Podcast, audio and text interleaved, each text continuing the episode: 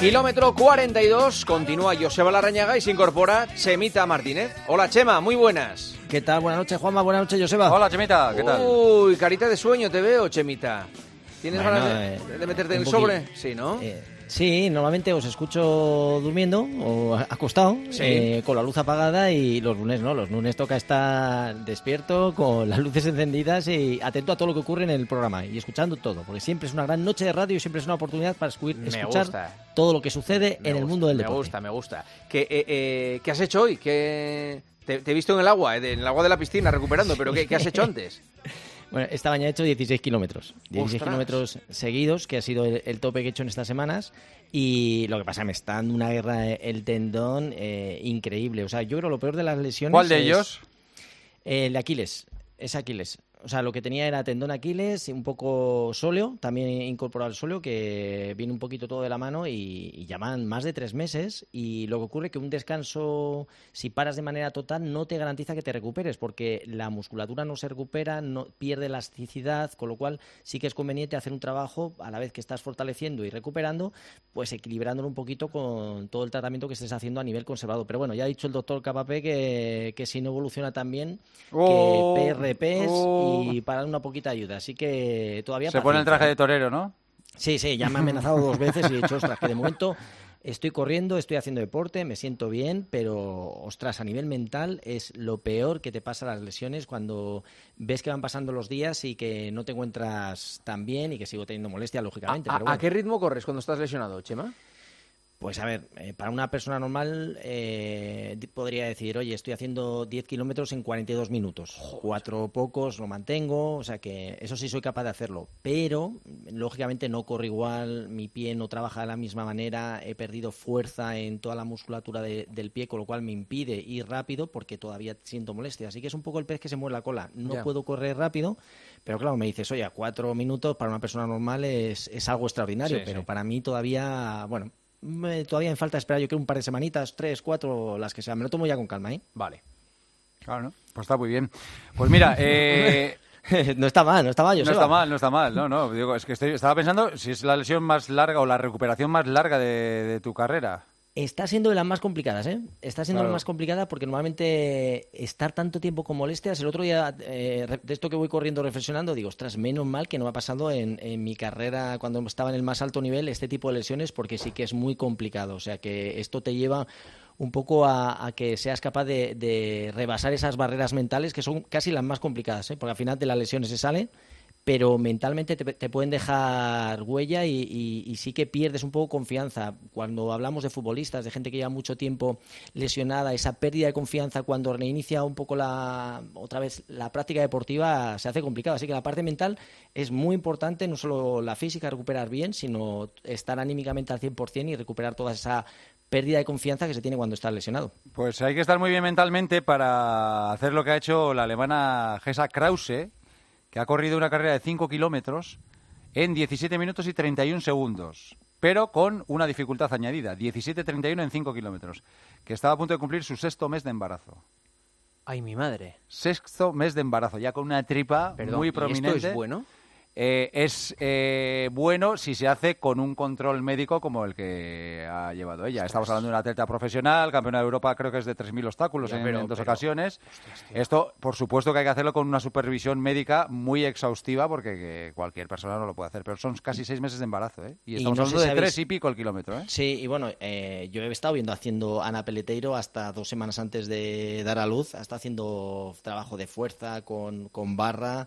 O sea que para una persona que está acostumbrada a hacer deporte todos los días, el hacer ejercicio, eh, y estamos hablando que, es una marca, como dice Joseba, de 17.31 en 5 kilómetros, que no está mal, pero lógicamente está un porcentaje por debajo de, su- estado más óptimo, mo- óptimo ¿no? Así que personas que hacen deporte con asiduidad normalmente no tienen problema eh, en los embarazos. Y luego la vuelta otra vez para recuperar es mucho más rápida. Así que sobre todo si están acostumbrados a hacer deporte y, como decías, bajo prescripción, o por lo menos que le- el médico que les ve, que le que, lo pueden hacer sin ningún tipo de problema. Pero ellos, las, embarazadas, se dan cuenta cuando pueden y cuando no pueden hacer deporte. La semana pasada hablamos del doping en Kenia. Hay 478 atletas ahora mismo sancionados en el mundo y en Kenia eh, se están produciendo cosas muy raras como, por ejemplo, el Comité de Antidoping de Kenia no informó de casos que se produjeron a principios del año pasado. los ha escondido. Entonces ha habido muchos atletas, y, eh, masculinos y femeninos, que han estado compitiendo, que han ganado muchas cosas y después, al saberse que, que estaban, eh, tenían que haber sido sancionados por positivo, han tenido que retirarles esos triunfos. O sea que la cosa está muy O fastidiada. sea, que son hasta- corruptos hasta los que tienen que, que Claro, controlar. ahora han dicho, que- porque ha habido una reunión con Sebastián Coe, que van a invertir 30 millones de euros en, en la, en la lucha anti, antidopaje, pero eh, Kenia se está convirtiendo en un país que, claro, era, era una Ojito, ¿eh? Ojito, factoría de grandes corredores, pero claro, muchos de ellos ahora mismo están bajo la sospecha del, del doping. ¿eh? Llama la atención dos cosas. Uno, el gran número de, de atletas que se dopan, que yo pensaba que, que hoy en día no existía tal número, y sobre todo en Kenia. O sea, que es una pasada. Había, el- eh, la semana pasada nos llevamos las manos a la cabeza porque había veintitantos casos y estamos hablando ahora de más de 50 Sí. solo en Kenia.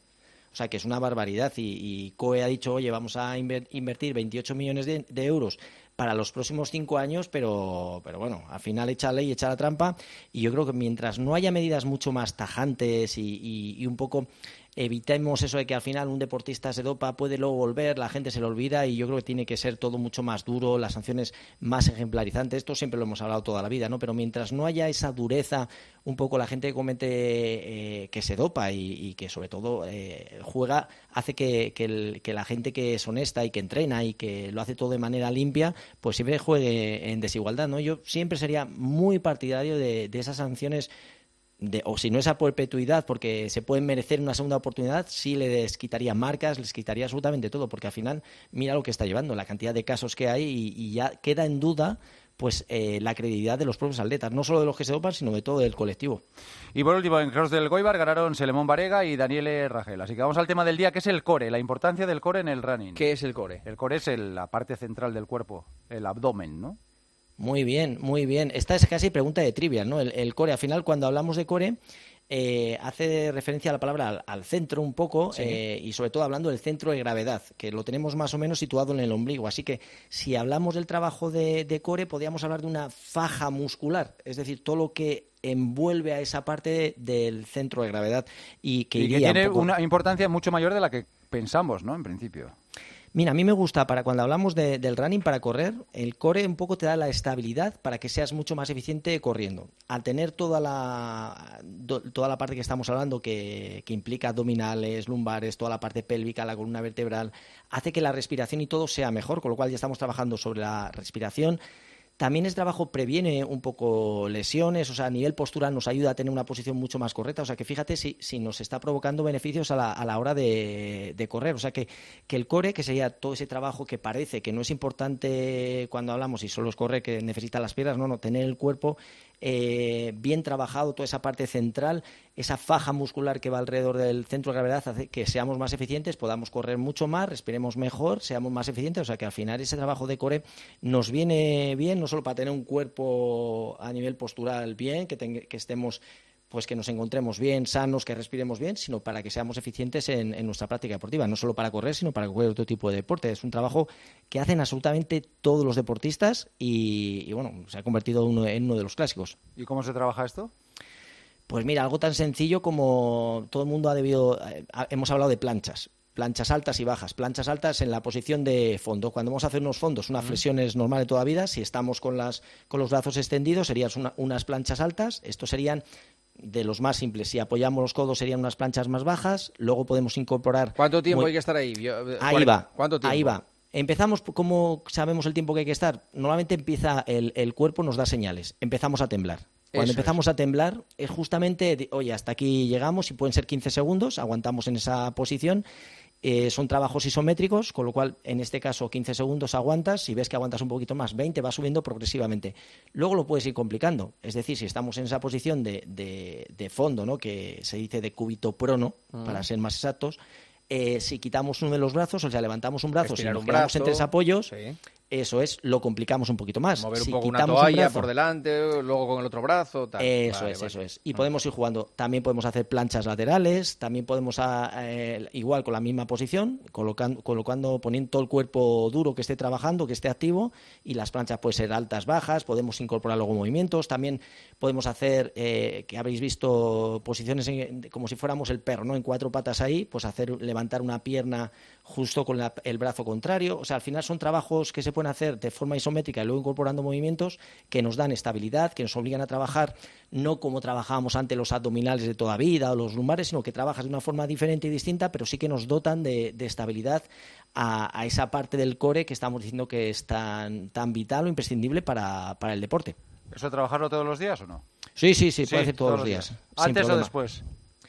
Pues esto, fíjate, son los ejercicios que puedes hacer. Eh, estás en casa viendo la televisión, estás tumbado y puedes pues estar no, haciendo no, no, apetece. No, pero, pero, pero, por ejemplo, si vas a, si vas a correr, eh, ¿es mejor hacerlo antes de correr o después de correr? A mí me gusta más después, una vez que estás estirando, pues eh, haces con unos estiramientos y luego haces cinco minutos que le dediques a este trabajo de core y maravilloso. Y si ya haces unos fondos, fíjate, hasta estás dando, trabajando también los brazos, los brazos, los hombros, o sea que el pectoral, o sea que sería un trabajo más complementario y lo podemos hacer en cualquier lado. Preguntas para Chemita Martínez. ¿Cómo evitar que se me duerma el pie y me duelan las espinillas cuando corro más de 5 kilómetros?